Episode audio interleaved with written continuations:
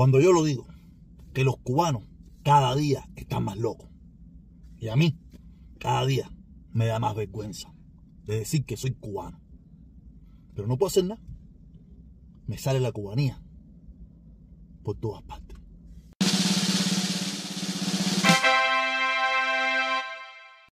Yo siempre lo he dicho que yo vengo siempre atrasado. Yo siempre estoy atrasado. Dos días después, cuatro días después, cinco días después, un mes después.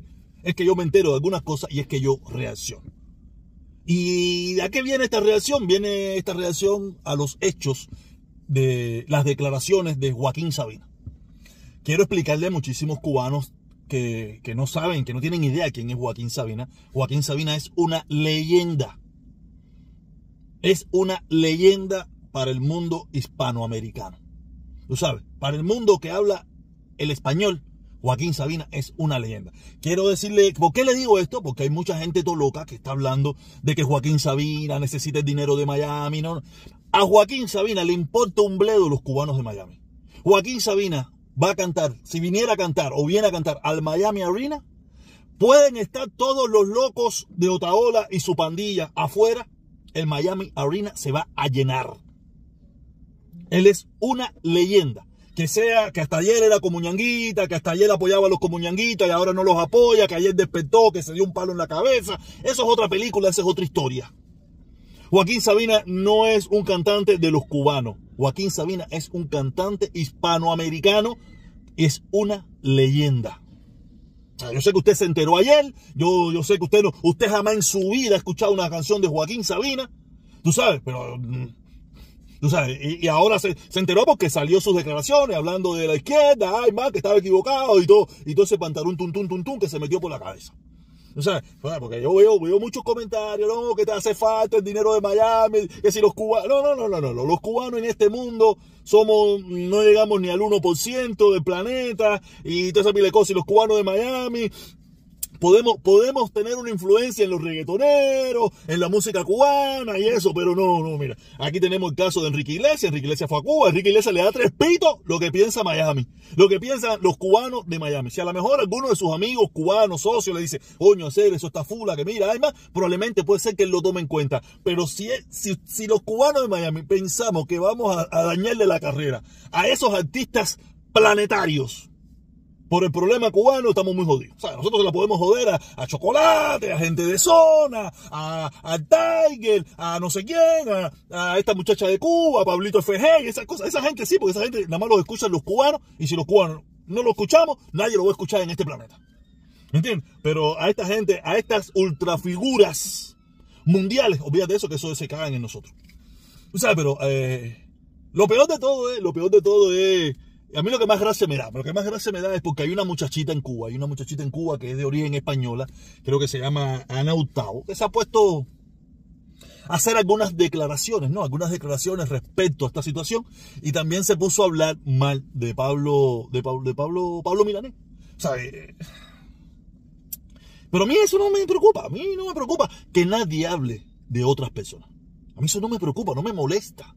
Pero sí veo muchos cubanos molestos porque le están pidiendo a Ana que se lave la boca, que ella no es quien, que ella no tiene moral, que ella no tiene nada para hablar de, de, Pablo Milaneo, un, músico que, hoy es, venerado, siempre ha sido venerado por los cubanos, pero yo me estoy hablando en el tema político, eh, ahora es venerado por muchos cubanos porque hace mucho tiempo, hace unos 10, 15, 20 años, no sé, no tengo las cifras, el número exacto, él rompió con, la dictadura, ¿me entiendes? Se, se, convirtió en un crítico de la dictadura.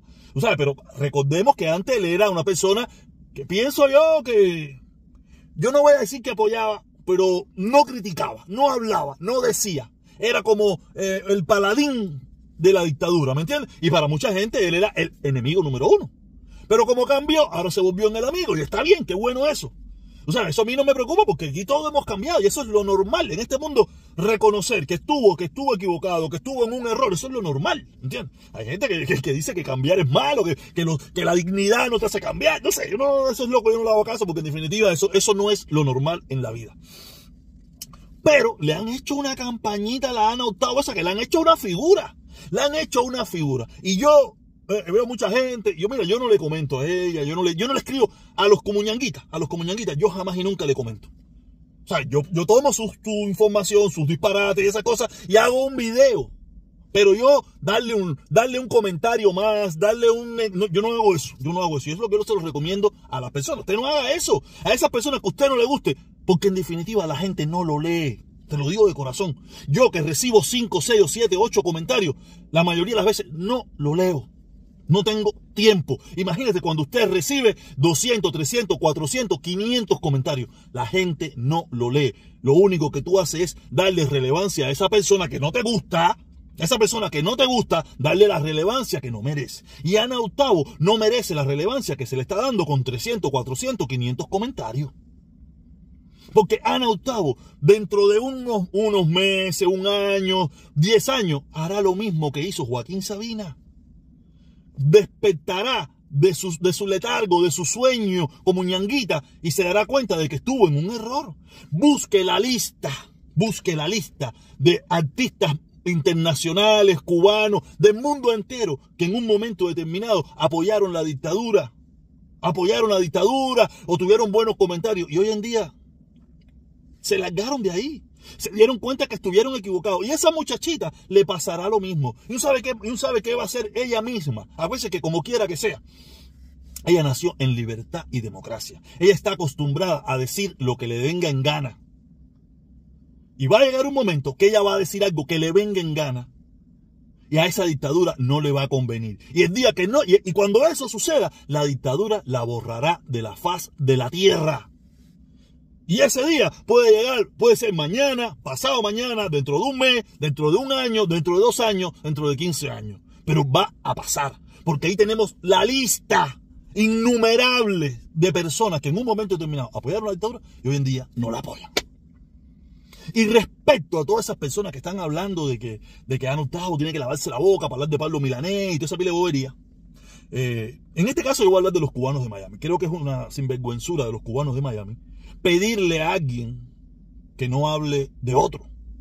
Y menos porque no sea de su nacionalidad. Porque nosotros los cubanos de Miami hemos hablado a diestra y siniestra de todo el que no apoya la causa de Miami o todo el que no apoya la causa de los cubanos que queremos la libertad y la democracia en Cuba.